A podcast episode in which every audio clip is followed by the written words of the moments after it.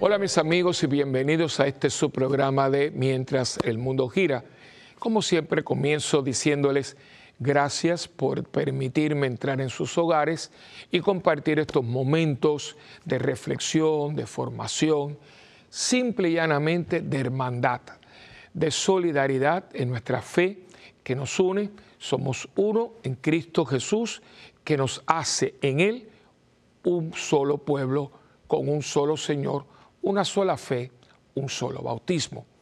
Yo le agregaría un pan que nos une, como así granitos y muchos granitos hacen el pan, así todos los que somos granitos, granitos, somos Eucaristía en Cristo, es decir, también nosotros nos ofrecemos en Él que se ofrece, Él por supuesto como eh, Cordero que quita el pecado del mundo, como ofrenda perfecta y permanente delante del Padre, y nosotros en Él también nos ofrecemos a, al Padre Dios, a nuestro Padre Dios, que Cristo nos hace hijos de ese Padre, que esto fue algo increíble, ¿no? Que podamos decir que Dios es mi Padre, mi papá, y qué tronco de Padre, ¿no? Eh, y que siempre vela por mí, que me sostiene, que me tiene inscrito en la palma de su mano. Y pues estamos juntos, no hay mucho, somos uno.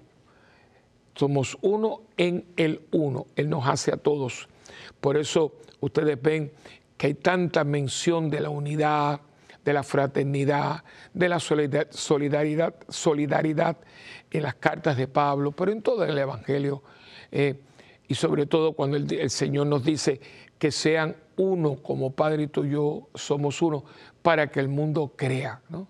Es muy importante la unidad, la unidad que constantemente se ve amenazada, no quizás por cosas muy grandes, que también las hay, pero a veces por, por el chisme, la cosa, el comentario fuera de lugar, la palabrita, que mejor no las tragamos que decirla, el comentario, el inuendo, esos inuendo, la indirecta, el sarcasmo, cosas que uno son pequeñitas, pero duelen. Es como el pellizquito, o sea, ese pellizquito que aquí dice la gente, especialmente cuando tienen uñas largas, que hace, uy, como duele, ¿verdad? Pero, y es un pellizquito, no, no te cortan con un bisturí, ni te meten una puñalada, ni es un, un tiro.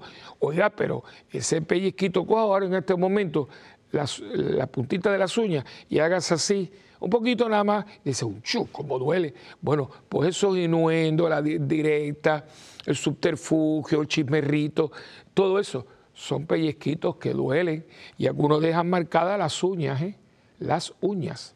Bueno, pues hay gente que, y la gente no le hace mucho caso, pero destruye, te, te, te amarga. Eh, hay gente que es muy sarcástica, ¿no? Y hay, gente, que no lo dice con la boca, lo dice con la cara. No, yo no dije nada, pero, pero por favor, si estamos... Y, y eh, mira, coge una clase de actuación porque la cara te, traiciona, ¿entiendes? Y después, no, yo no he dicho nada, pero si lo diste con la cara, ¿entiendes? Y eso crea malestar, ¿no? Y nos agria el día y el día, y eso pues no ayuda a la unidad. Porque si usted tiene una persona que tiene una cara de que tú dijiste algo y tú ves, oiga, por favor, ya, te desgració el día. O la gente que, que, tú estás diciendo algo y está, oye, que estás aburrido de lo que está diciendo. No sé si usted me da en cuenta. Y eso afecta a la unidad, la armonía, la armonía, el buen vivir. Así que el que yo pueda estar aquí con ustedes es un placer y espero que yo no los aburra y espero que eh, usted se sienta parte de, esta casa. Eh, de hecho, cuando esto se hizo, fíjense que es una salita muy bonita, ojalá ya tuvieron así, eh, para que nos sintiéramos a gusto, ¿no? Eh, y yo siempre me imagino que usted esté sentado ahí y que aquí tenemos una picadera, o sea, tu chocolate, un té, un camomila, me encanta la camomila, un café, y estamos hablando muy sabroso, ¿no? Eh, yo sabe que yo hago siempre un poquito de historia al principio, cerca de, la parroquia, y no le voy a hacer promoción a nadie. Hay un, hay un lugar de café muy cerca de la universidad. Y, y a mí me gusta mucho, porque siempre está lleno todos los muchachos con su, su indumentaria particular son universitarios y todo un lugar donde se toma un café ¿no? muy especial. Entonces están todos, y me encanta porque todos ellos con su, no están, fíjense que allí habrá alguno otro con su, su computadora, su tableta, pero la mayoría están chachareando, qué bonito, ¿no? Hablando porque están entre una, entre una clase y otra y van a tomar un café. A mí me encanta. Eso es muy de América Latina y también de algunos lugares. Por ejemplo, mire, Nueva York con todo lo corre-corre que hay, hay mucho lugar. Alguna gente también se va a dar su traguito, ¿no? Pero no para emborracharse, sino vamos a tomar un traguito, un martini, no sé, una piña colada, lo que a usted le guste. Pero mucha gente, la gente que es cafetera, dice, en inglés, no, let's have coffee, ¿no? Eh, y si está en, si está en Londres, let's have a cup of tea, ¿no? los ingleses todo lo resuelven con una alcanzada de té, me encanta el té. O sea, eh, eso, ¿no? Y, y ese pues lo he visto aquí porque somos una familia, somos una familia y yo estoy aquí para aportar a esta familia lo poquito que yo pueda eh, de información, de mi formación, pero de la información de lo que yo comparto en la parroquia, que me dan eh, las mientas. Yo tengo un grupito que me ayuda, a veces con algunos temas. Eh, ahora mismo en esta temporada, una persona muy allegada, de hecho, candidato, agradece mucho por él porque es un posible diácono, ya está casi terminando, y si Dios quiere, Dios me lo ampare, él se ordena de diácono este próximo diciembre. Eh, que eso está ahorita ahí al a, la esquina, al doblar de la esquina. Eh, eh, yo lo vi de, joven, llegó a la parroquia, allí conocí a su esposa, allí se casó, yo le he bautizado a los tres niños. Es una historia muy bonita y tuve la, la gracia de presentarlo, lo aceptaron y de hecho va a ser el diácono más joven de esa clase, que Dios me lo guarde, que siempre esté centrado, es un gran científico, él, es miembro de la Facultad de Medicina de la Universidad de Puerto Rico, tanto él como su esposo son científicos. Y, yo, y él dirige la catequesis por años y también los jóvenes eh, adultos con su esposa. Y ahora eh, va a ser, y junto a nuestro diácono, que es un hombre también muy de Dios, que va a ser su mentor, porque eh, en edades tienen, pero eh, Ernesto, nuestro diácono Ernesto tiene muchos años, tiene mucha preparación, estuvo en el grupo de coordinación de diaconado, así que lo va a ayudar también mucho para que él se estrene, ¿no? Aunque él ya es la iglesia, pero no es lo mismo estar de laico que ya estar en orden sagrada, ¿no? Así que, y digo todo esto porque él me ayuda, me ayudó mucho aquí con los textos que yo les estoy ofreciendo porque todos nos estamos ayudando. Aquí no existe el hombre orquesta, ¿no? Hay gente que tiene pretensiones de hombre orquesta, pero no. El, director inclusive de una orquesta la dirige, pero no es trompeta, no es violín, no es, contrabajo, no es oboe, no, no, este, él, dirige todo. Lo, pero, pero no, la, los instrumentos, ¿no? Así que por eso eh, estaré aquí con ustedes siempre es una bendición. Y yo hago el preámbulo al programa precisamente porque creo que es parte también del programa, para que entiendan un poquito el contenido, el por qué. Yo siempre, quizás fue un estudiante un poquito antipático en el sentido de que yo siempre estaba, maestra, ¿y por qué? ¿Y por qué? Porque yo nunca, no pude, a mí el embotellamiento, aprenderme las cosas de memoria, como abogado canónico, sí, pero así todo, tuve muy, buenas, muy buenos profesores, eh, tanto en las dos universidades que estudié Derecho, en Roma, eh, y fueron muy buenos porque especialmente en la Universidad de los Padres Dominicos, Santo Tomás de Aquino le conocen como el Angelicum, muy buenos, muy buenos. Me acuerdo que el decano era el padre Gangoiti, eh, muy bueno y, muy buenos maestros. Y, parte del derecho era entender el porqué. Y nosotros, nuestra fe cristiana católica siempre tiene un porqué. Eh, porque cuando usted lo asimila, se queda, se queda y usted puede entonces integrarlo más a su manera de ser. Que eso tiene que ver hoy con el programa también que vamos a estar compartiendo. Pero como siempre comenzamos con la oración al Espíritu Santo, que es el que nos hace comprenderlo todo. Él ilumina nuestra vida para que nosotros entendamos a Dios y lo que Dios quiere de nosotros. En el nombre del Padre, del Hijo y del Espíritu Santo. Amén. Oh Espíritu Santo, amor del Padre y del Hijo, inspírame siempre lo que debo pensar, lo que debo decir, cómo debo decirlo, lo que debo callar, lo que debo escribir, cómo debo actuar, lo que debo hacer para procurar tu gloria en bien de las almas y de mi propia santificación. Espíritu Santo, ilumina mi entendimiento y fortifica mi voluntad. Dame agudeza para entender, capacidad para retener, método y facultad para aprender, sutileza para interpretar, gracia y eficacia para hablar. Dame acierto para empezar, dirección al progresar y perfección en el acabar. Amén. María, Madre del Buen Consejo, ruega por nosotros que así sea. En el nombre del Padre, del Hijo y del Espíritu Santo. Amén. Bien, pues hoy, eh, el, programa de hoy tiene que ver con el criterio propio. De hecho, el nombre del, del programa es criterio propio, fundamento esencial de vida. ¿no? Eh, yo creo que eh, necesitamos darle un poquito de pensamiento a esto porque si usted mira un poquito de lo que nos rodea, acuérdense que hago una salvedad. Yo, muchos de los programas, bueno, yo diría que un 97.2%, lo tomo porque primeramente le quiero hacer honor al nombre, yo lo escogí, no era mío, sino se lo pedí prestado a alguien que ya no está físicamente entre nosotros. Eh, si, estamos hablando del mundo, el mundo que gira, tenemos que saber para dónde va, de dónde viene, cómo estamos, etc. Y vivimos en un mundo, que todos lo sabemos, que está, eh, yo diría, atrapado por una dictadura de, relativismo. Criterio propio, no hay mucha gente. ¿Por qué? Porque es eso de, de las masas.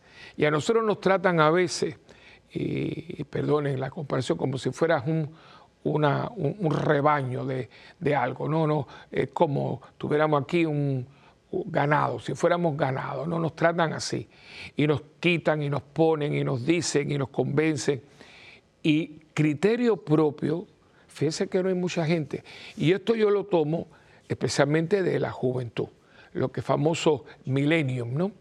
Ellos son, eh, tienen cosas muy buenas, tienen un, una, eh, un agarre, un, control de lo que es cibernético. Yo los veo como yo, taca, taca, taca, taca, taca, es impresionante. Pero al mismo tiempo, porque yo tengo un grupo grande, ¿no? Y son, nos llevamos muy bien. Yo, yo los respeto mucho, pero yo les hago, les cuestiono, no, no un cuestionamiento impertinente o, fuera de lugar, sino eh, preguntas como, por ejemplo, eh, el famoso tema mío de los pantalones rotos, ¿no? Eh, porque todo empieza, yo, yo cuando yo, yo, me encuentro con este fenómeno de, pantalones rotos, porque fíjese lo que yo estoy diciendo, pantalones rotos. Imagínese que usted compre, o los, los hombres, un pantalón que, que el zipper del pantalón, la portayuela esté rota. O que no tenga travías para el cinturón, o que usted cuando se lo va a poner eh, sea un brincacharco, o que usted lo vaya a poner y es sumamente ancho, no, es, que, es imposible. Bueno, pues usted dice que no puedo comprar este pantalón porque, mire, no tiene botones, o, fue, o sea, está roto, no tiene o que yo tenga puesto este, este gabán, como usted le llame, uno le llama saco, otro le llama gabán, otro le llama chaqueta, y que de pronto yo me, la voy a poner y el forro que tiene adentro está todo zafado y cuando voy a meter la manga me la llevo. no puedo comprarme este, este, esta chaqueta porque, porque está toda rota por dentro y, el forro, que es esto lo que está aquí adentro, miren esto, si no está bien puesto es horrible porque se, se, me enreda toda la mano, eh, todo el brazo, ¿no? Entonces uno dice, bueno, y me acuerdo que la primera vez que yo me topo con este fenómeno, viene uno de los monaguillos y viene y tenía, eran cuando eran pequeños, tenían todo aquí roto, ¿no? Entonces yo, yo, yo digo, ay, mijo, ¿qué te pasó? Porque uno se acuerda que cuando uno se caía, se acuerda que yo no sé por qué uno, casi todas las caídas tenían que ver, uno se raspaba mucho las rodillas, se acuerda que uno se las ponía en carne viva, eh, el echaba después yodo, mercurio cromo, y uno se gritaba. Entonces, yo me digo, ¿qué te pasó? Y dice, no, padre, a mí no me ha pasado nada. Pero dijo, pero mira, tienes todo el pantalón. Y dice, ah, no, no, no, eso es así. Digo, me acuerdo, ¿cómo, cómo, que es así? Sí, sí, sí, el pantalón así. Pero digo, ¿pero cómo, así si está roto? dice, no, es que es así. Digo, pero es que no entiendo. No es que así, así se usa.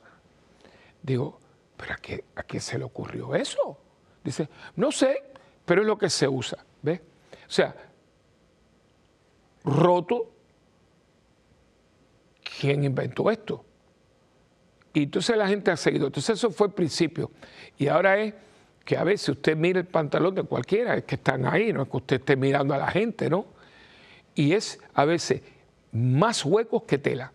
Un pedacito de tela, roto, hueco, hueco, un pedacito de tela, hueco, hueco hasta el final. Digo, pero ¿a quién se le ocurre? ¿Y por qué usted se pone eso?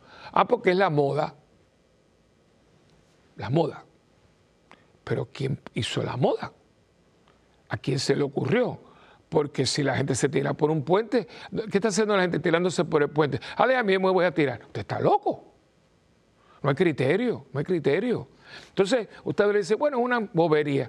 Sí, pero esta bobería, puse el ejemplo del pantalón roto, que ahora, por cierto, han traído también la camisa rota. O sea que usted ahora se puede poner, comprar una camisa que no vale 10 pesos, no 10 dólares.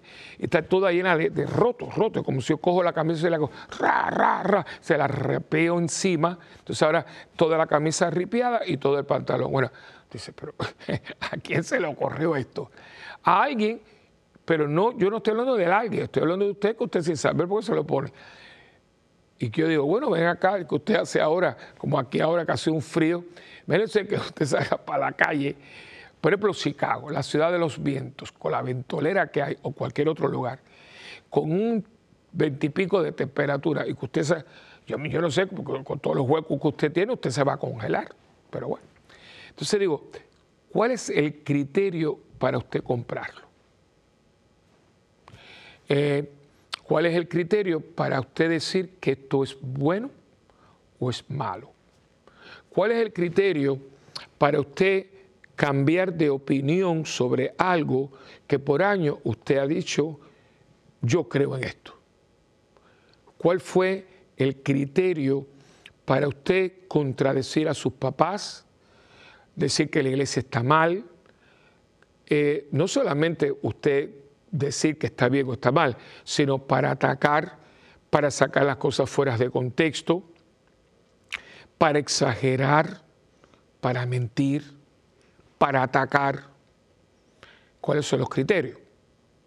Porque es muy importante que si usted va a decir algo, usted tenga sustancia, usted tenga, eh, yo diría, materia prima, en el sentido, mira, yo voy a decir esto, pero ¿de, de dónde usted viene? No, porque a mí me lo dijeron. ¿Y quién te lo dijo? Yo en la parroquia eh, para los que me recuerden con, objetividad, porque sabrá Dios lo que diga, ¿no? Pero yo siempre digo, no padre, porque la gente, digo, ¿cuánta gente?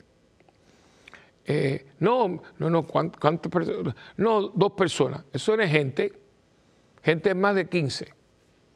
Dos personas son dos personas. Dos personas no es gente. Vamos a empezar por Gente es un grupo numeroso. Dos personas no es gente, dos personas son dos personas. No, pues la gente, no porque la gente. Pero ¿cuánta gente dijo eso? Dos personas. No, eso no es gente, son dos personas. Entonces, no estén manipulando. ¿Se acuerda del programa de la manipulación? Este es uno. No porque la gente dice, pero ¿cuánta gente? Dos. Y después digo, ¿y quiénes fueron? Ah, yo no le puedo decir, entonces no lo diga. Porque si tú no le das nombre y apellido a la gente, a esas dos personas, que mucha de esa gente están diciendo, esas personas están diciendo algo que no es verdad.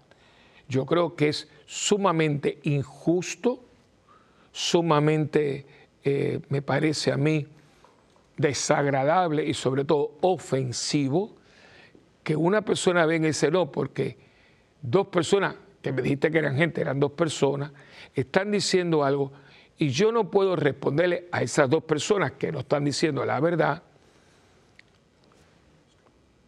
eh, y que yo eh, desde mi criterio le pueda responder, no para entrar en discusión ni en pelea, pero yo creo que si yo tengo que escuchar lo que están diciendo, yo creo que yo tengo el, el derecho, tantos derechos, ¿no? Pues ellos tienen un derecho a decirlo y yo tengo el derecho a contradecir lo que están diciendo porque lo que están diciendo sobre esto que me atañe a mí o mi persona no es correcto. Pero fíjense que hoy hay, hay cosas que y yo sabemos que están mal. Pero como, no es la moda, voy a poner un temita que no es un temita, es un temote. El problema del derecho a la vida. No voy a hablar del, derecho a la vida, ¿no? Usted es cristiano, usted es católico. Y si usted es cristiano y es católico, usted no puede, no puede estar de acuerdo con el aborto. Porque el aborto es asesinar a una persona que es indefensa. Y de hecho, en la moral católica hay un pronunciamiento muy claro que dice, nunca es lícita la muerte del inocente. Voy a repetirlo, esto es un postulado, ¿eh? nunca es lícita la muerte del inocente. Dicho esto, ¿cómo entonces usted explica que una persona se pone de acuerdo con la otra, la esposa con el esposo, o, dice, o la mamá con la niña o la jovencita, y deciden, y deciden matar al niño que está dentro del vientre de su mamá. ¿Cuál es el criterio? ¿Cuál es el criterio para yo meterme en la vida de otra persona, que ahí viene el cortocircuito, ¿no?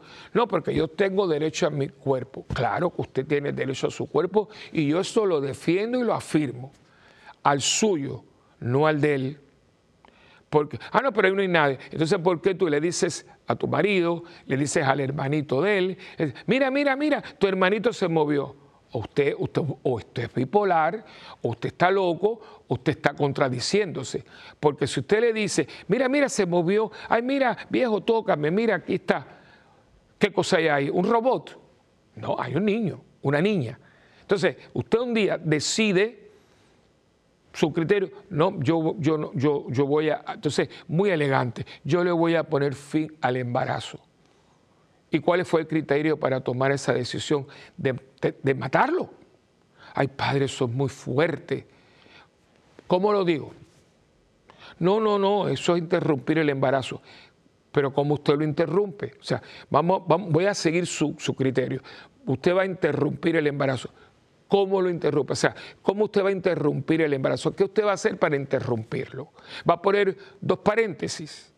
¿Cómo lo ah, que va a ir un médico que para mí es un asesino, perdone la expresión, porque él juró, él juró salvar vidas, no matarlas. Y un médico hace lo imposible. yo hice lo imposible para salvar esa vida. Ah, no, aquí no. Aquí se va a hacer lo imposible para que no siga viviendo, ¿no? Entonces, le mete a cosas, lo picas en pedazos, perdone que sea tan gráfico, porque no lo podemos sacar completo, pues entonces estamos matando al niño. Bueno, ¿cuál fue el criterio? Ah, no, pero es que eso es así, eso es así. ¿Quién lo dijo? ¿Una legislatura? ¿Un político?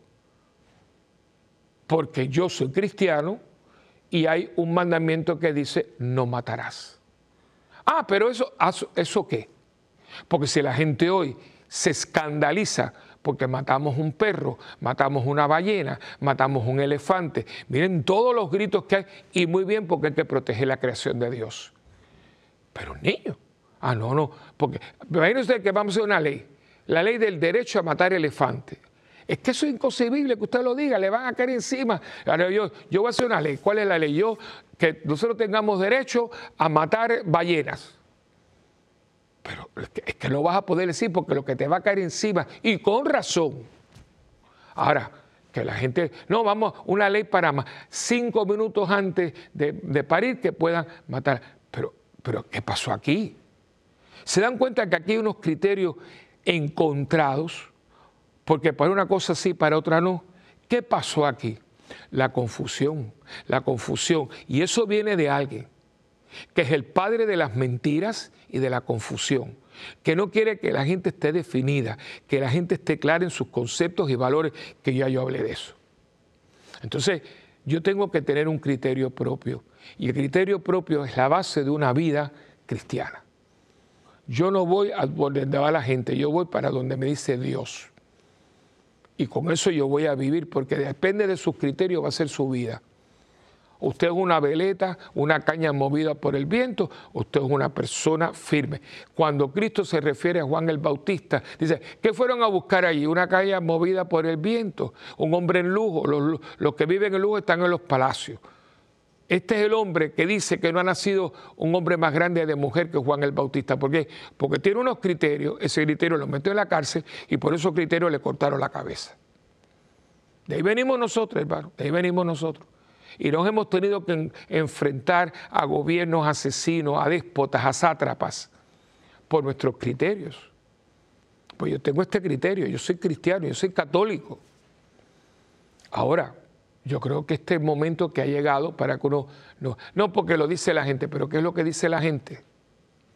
Pues la gente dice muchas cosas, pero de verdad, ¿eso es así? ¿De dónde? ¿De dónde? ¿De dónde? ¿Dónde está eso?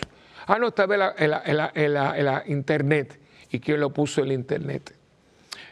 Cuando uno estudia un doctorado en una asignatura, en una materia, una de las cosas que uno aprende es con un buen director de tesis, que tú no puedes estar, ah, no, yo lo leí, digo, no, no, hay que ir a la fuente, porque si no lo tiene en la fuente no es válido para la tesis. Hay que ir a la fuente. ¿Cuál es la fuente de lo que usted cree? ¿Cuál es la fuente de sus criterios? ¿Cuál es la fuente de lo que usted tiene aquí y lo que usted hace con lo que usted tiene aquí? ¿Cuáles son sus criterios? ¿Quién los puso? ¿De dónde viene? de dónde usted se alimenta para tener esos criterios. Pero bueno, vamos a una pequeñita pausa y venimos enseguida con este su programa eh, de Mientras el Mundo Gira.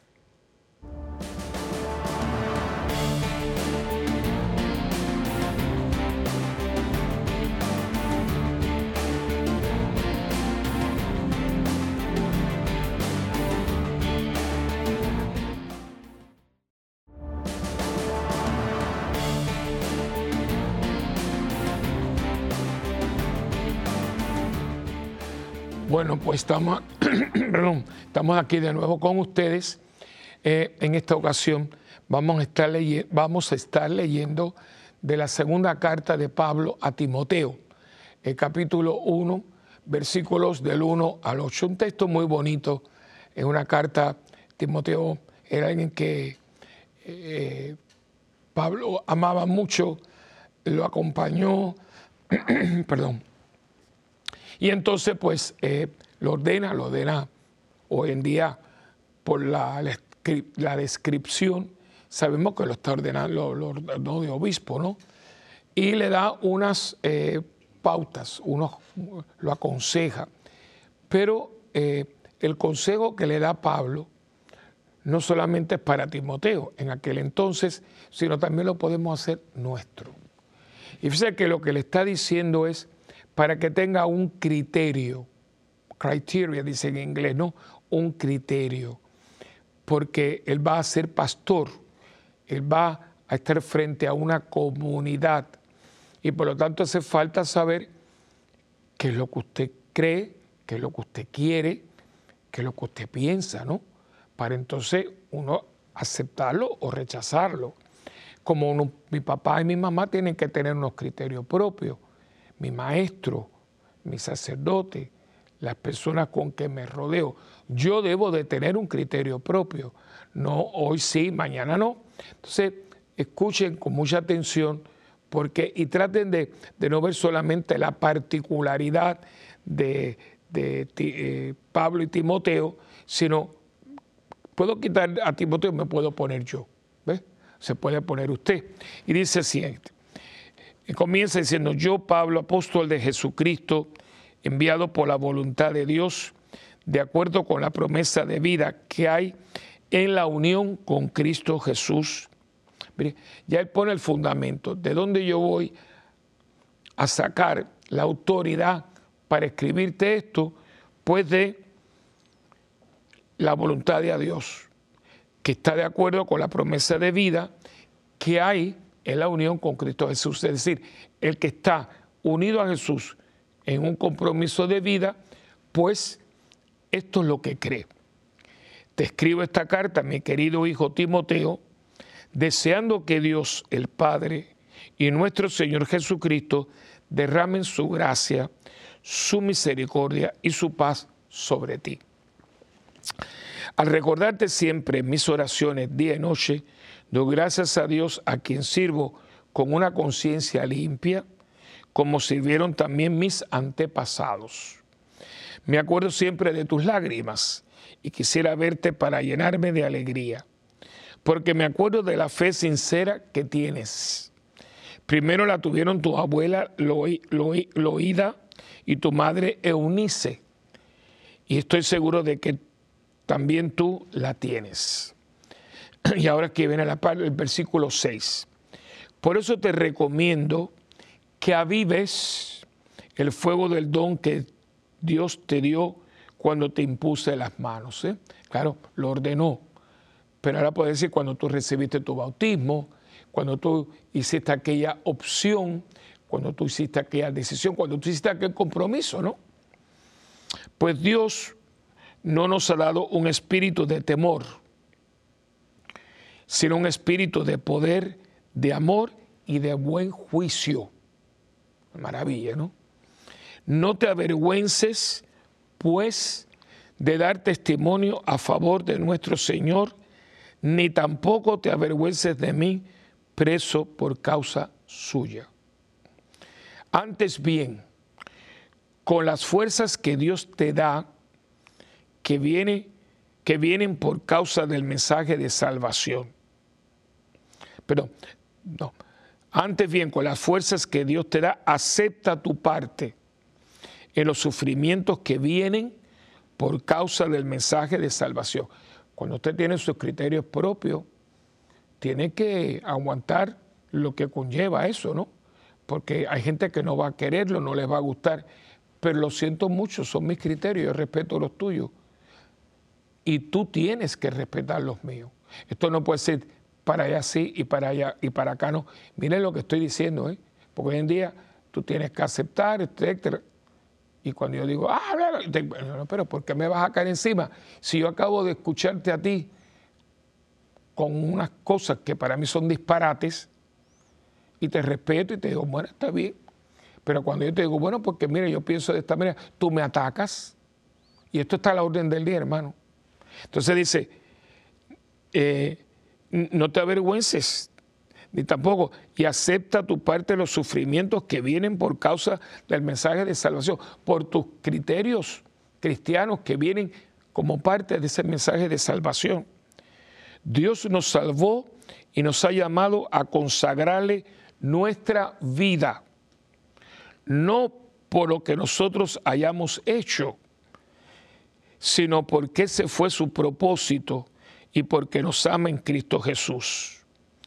Dios que nos ama desde antes que el mundo existiera, ha mostrado su amor ahora al venir nuestro Salvador Jesucristo, que destruyó el poder de la muerte y que por el mensaje de salvación sacó a la luz la vida inmortal.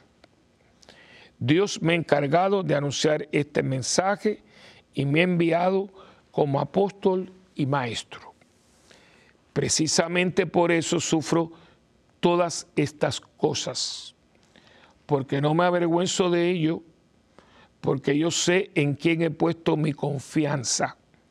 Y estoy seguro de que el que tiene poder para guardar hasta aquel día, perdón, y estoy seguro de que Él tiene poder para guardar hasta aquel día lo que me ha encomendado. Entonces, sigue después dándole, ¿verdad? Eh, sigue el modelo de la santa enseñanza que de mí ha recibido y vive en la fe y el amor que tenemos por estar unidos a Cristo Jesús. Con la ayuda del Espíritu Santo que vive en nosotros, cuida de la buena doctrina, que Dios te ha confiado. Perdón. Como ustedes ven, ¿verdad? Aquí está muy clarito, muy clarito cómo él, eh, Pablo, que ama mucho a Timoteo, su, su discípulo, le está recordando, mira, esto es lo que es. Y lo que tenemos nosotros ha sido, perdón, ha sido transmitido. Y así hemos transmitido por la promesa que Dios nos ha hecho, que se ha cumplido en Jesucristo.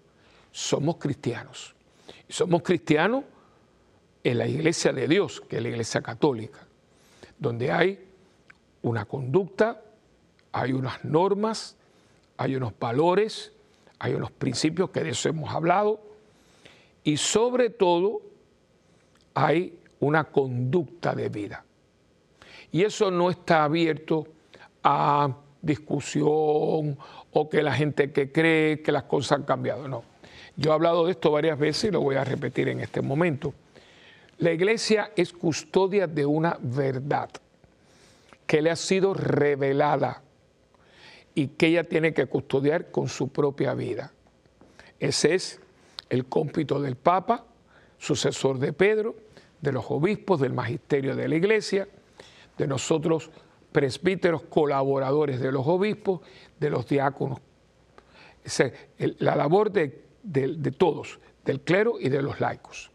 Porque también usted en su trabajo, en su familia, en su vecindario, con sus amistades, usted tiene que dar testimonio de que usted es parte de, esta gran familia que es la iglesia, donde nosotros no estamos aquí porque esto lo pusieron a voto.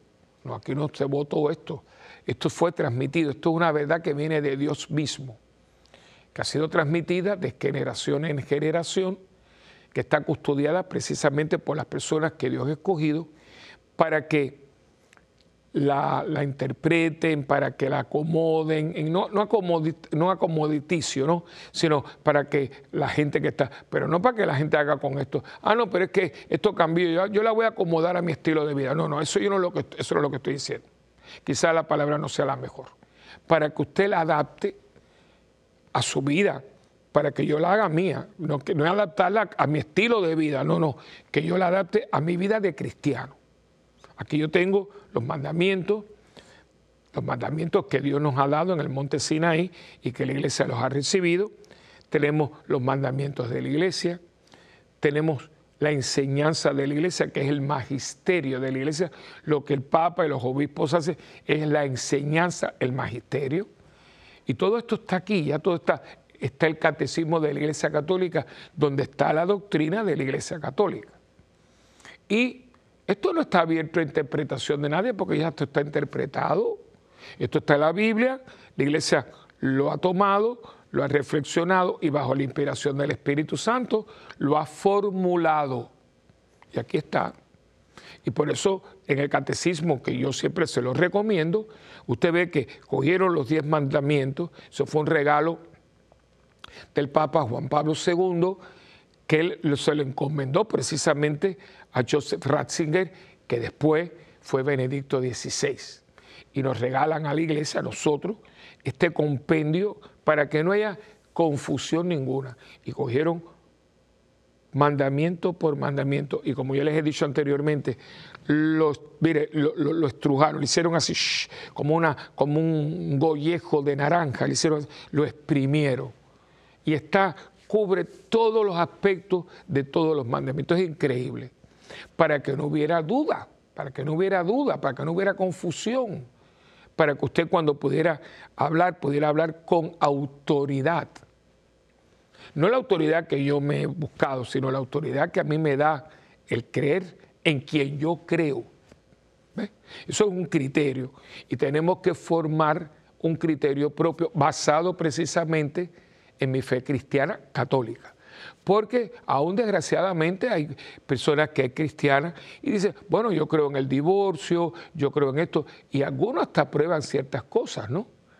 Hay lugares donde se ha probado estilos de vida y se dicen cristianos, ¿no? Nosotros no nos metemos en eso porque yo no soy cristiano de esa denominación, yo no soy cristiano de esa iglesia, yo soy cristiano de la iglesia que Cristo fundó hace 2023 años, que es la Iglesia Católica y Apostólica. Una santa, católica y apostólica. esas son las características de la iglesia. Yo soy parte y creo en una santa, católica y apostólica iglesia, las características de la iglesia, ¿no? Y yo como parte de esa iglesia he desarrollado y estoy viviendo los, los valores y principios de esa iglesia y ellos me han, me han formado mi criterio porque el criterio se forma. Por eso el niñito tiene que tener una buena familia, una, abuela, una buena iglesia doméstica para ir formando a ese niño su carácter, sus valores, sus principios y que tenga un criterio personal. No estar como caña movida por el viento y por eso. Y es muy triste porque hay muchos jóvenes, con todo respeto, hay gente, hago un paréntesis, que tienen dones de liderazgo hay gente que del colegio son líderes y todo el mundo lo sigue porque tienen el carisma. Y eso es un regalo. Se puede usar para bien, como se puede usar para mal, ¿no? Hay alguna gente que se hicieron líderes y ha llevado a los pueblos al, desastre. Y hay gente que se hicieron líderes y han hecho una labor impresionante, ¿no? A nivel político y a nivel social y a nivel religioso. Gente que, que, te, bueno, estoy en un canal que una monjita de clausura tenía un liderazgo. Esta mujer, esta mujer fue a banco, esta gente, esta mujer fue, habló con eh, empresarios y, tenía un don, pero ¿en qué basaba? En el servicio, en el que ella quería que hubiera un canal sólido donde se pudiera transmitir la fe cristiana católica con todo el esplendor que esa, esa, fe tiene, ¿no? Pero hay gente que te lleva a, Hitler, chiquitito, con el bigotito famoso, que empezó en una taberna donde la gente le tiraba latas y cosas. Y miren, nos llevó a una tercera guerra mundial. Ahora mismo, Maduro en Venezuela, líder, Fidel, con su hermanito Raúl y toda esa secuela, 62 años de miseria y espanto y de, y de terror y de todo que tenía carisma, sí, desgraciadamente, como lo, como lo definió eh, Walter, Walter Matthew, el famoso periodista del New York Times que fue a la sierra en los años cincuenta y pico y, cayó las garras porque Fidel lo convenció de lo que no era. ¿no? Él estaba allá en la Sierra Maestra y lo fue a entrevistar y Fidel, que era brillante, eh, tenía en ese momento veintipico de gente ¿no? y los hizo pasar con la gorra y la cosa, y los hizo pasar siete, ocho veces. Y este hombre creyó que tenía un ejército, lo que tenía veintipico de gente, y regresó a Nueva York y entonces crea. De hecho, hay un libro muy bueno que se llama El hombre que creó a Fidel, ¿no? Eh, y entonces le, pone nombre, el New York Times le pone el Robin Hood de la Sierra, ¿no? Eh, eh, y ahí viene la leyenda, ¿no? Y aquí, aquí empezaron a buscarse dinero y en muchos países, porque el, Robin Hood, el que le va a quitar a los ricos, a los ricos a los pobres. Miren la fortuna que tienen los Castro, islas privadas, yates, y mientras un pueblo se muere de hambre, la cúpula, la cúpula, esos son millones y millones de los hombres más con más dinero. Quiero ser que lo tendrán, me imagino que sus hijos, ¿no? O sea, fíjese, pero no, se le puede quitar que es brillante y carismático. Pero brillante y carismático para qué? Para hundirnos en la miseria. ¿Ves? Y hay gente que tiene un carisma, pero para llevarnos al cielo, ¿no? La Madre Angélica, una Madre Teresa, en Puerto Rico, la, la Sorisolina, con todas las eh, comunidades de Sorisolina, mujeres con un, con un liderazgo. Bueno, pues hay gente que tiene eso. Y eso se da mucho en los grupos de los jóvenes, en donde quiera. Y hay gente que, pobrecita, es seguidora, es seguidora, y hace falta, porque todo el mundo no puede ser cacica, ¿no? Pero ¿qué pasa? Usted puede ser seguidor, pero lo que no puede ser un, seguidor ciego, ¿no? Porque porque fulano sea brillante y hable bonito y la cuestión, yo no voy a estar uh, uh, uh, ahí siguiéndolo como un tonto, ¿no? Pero en este momento, ¿qué está diciendo? ¿Qué me está diciendo a mí que yo haga? O sea, vamos a robar un banco, como y vamos a robar un banco y nos vamos a llevar dinero y vamos a vivir acá. Pero ¿qué me está diciendo este hombre? Que yo me vuelvo un ladrón, que no puedo estar en mi país porque me van a estar buscando por el mundo entero. Pero estos momentos, eso es lo que está faltando.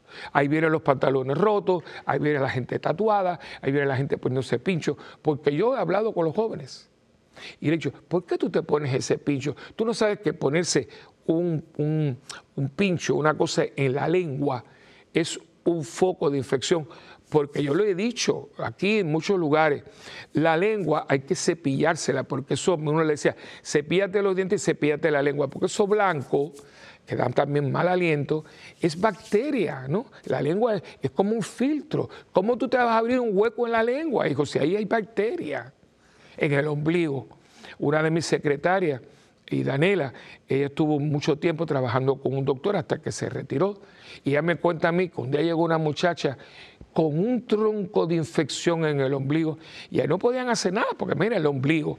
Eh, entonces, padre, aquello era horrible porque se puso un anillo, una cosa ahí. ¿Pero qué se le ocurre? Pues, entonces, ¿pero por qué? No porque todo el mundo lo hace, pero mono ve, mono hace. Lo que se ve no se hace. ¿No? O sea, ¿cuál es el criterio? El criterio de que usted es una mujer cristiana, un hombre cristiano, ¿cómo tú te viste? ¿Para qué tú te viste? ¿Para quién tú te viste? El, lenguaje. Ahora resulta que hay, unas palabras bien groseras, bien hirientes al oído, tanto en inglés como en español, porque ahora la han cogido por eso.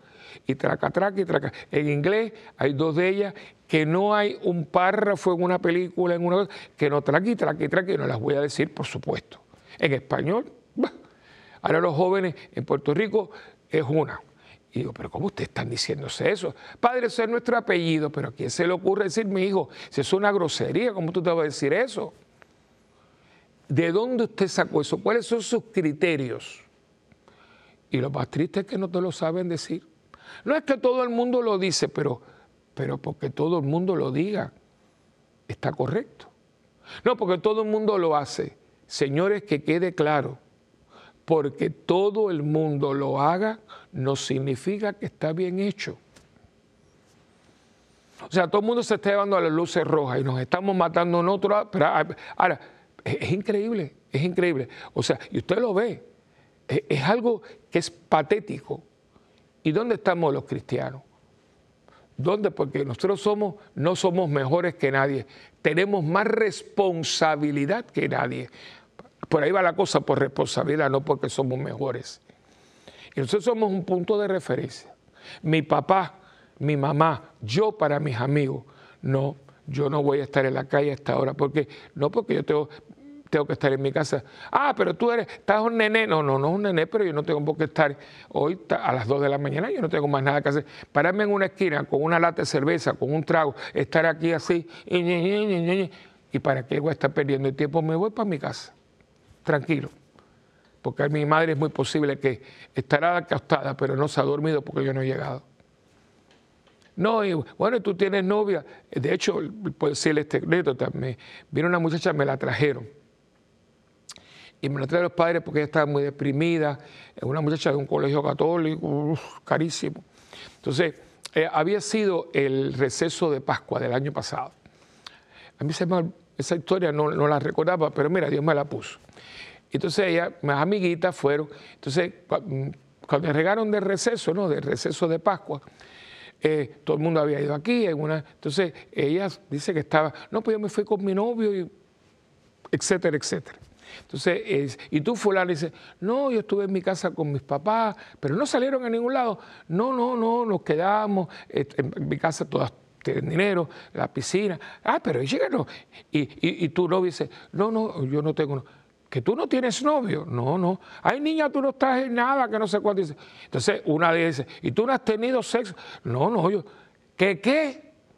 Empiezan a burlarse. Niña, qué mojigata. Entonces, claro, la presión de grupo, eso es muy importante. Pregúntale a los psicólogos, la presión de grupo es una cosa buena, sanana, como tiene que ser.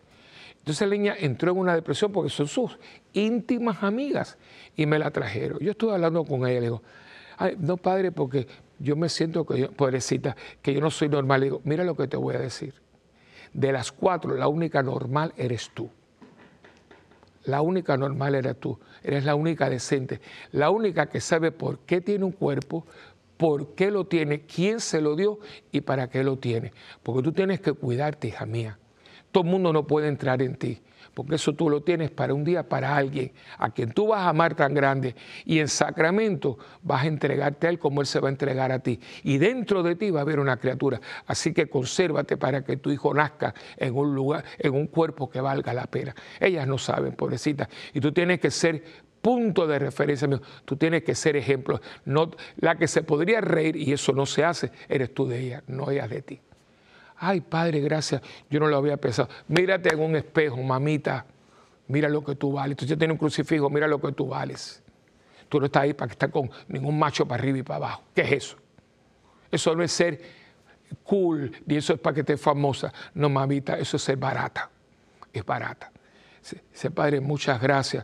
Es que yo creía que, que yo que yo no era normal. Muy normal que eres, mamita, muy normal. Lo que pasa, mi niña, que hoy lo normal parece anormal. Esto criterio. Ya, ya, ya, una muchachita dice, padre, gracias, porque estoy, de acuerdo que la ya tengo mis criterios. Cristo siempre te va a iluminar, hija mía. Que Dios te bendiga. Eso ayuden a sus hijos, ayúdense ustedes. Los matrimonios, hagan matrimonios, grupos de matrimonios cristianos, lean los documentos, busquen psicólogos. Hay mucha gente profesional buenísima. Eh, gente de la salud, profesionales de la salud, porque no están como psicólogos, psiquiatras, médicos, neurólogos, eh, eh, ginecólogos, que te hablan de lo que es la verdad que lo están tratando, porque buscan en la radio y la televisión el fulanito este que está más loco que una chiva. No, hombre, no. Hay muy buenos médicos y tenemos que buscarlos y ponerlos en las pantallas. Y por eso hay que ayudar a este canal que trae personas que nos ayudan, porque quiero que sepa que somos mucho más de lo que nosotros podemos pensar. Bueno, hemos llegado al final. Yo espero que esto le haya ayudado a usted para que si tiene criterios ya formados, usted los afiance. Yo Y por eso tenemos que orar los unos por los otros, porque la batalla es fuerte para que cambiemos nuestros criterios. Y nuestros criterios no se cambian porque no son negociables, porque vienen transmitidos por el mismo Dios a través de Espíritu Santo. Bueno, ustedes saben, yo lo que les pido siempre, ¿no? Escríbanos, escríbanos a mundogira.ewtn.com. También visite nuestra página web en parroquiasantabernardita.org y también eh, estamos en YouTube, Santa Bernardita TV. Y también el teléfono de la parroquia Santa Bernardita, que es el 787-762-0375. Y el Facebook es facebook.com raya Padre Willy. Bueno, hemos llegado al final y acuérdense que ustedes y yo tenemos esa alianza tan linda, ¿no? Yo rezo por ustedes, ustedes rezan por mí y juntos rezamos por el mundo. Que Dios me los bendiga en el nombre del Padre, del Hijo y del Espíritu Santo. Amén. Y hasta la próxima en este tu programa de Mientras el mundo gira.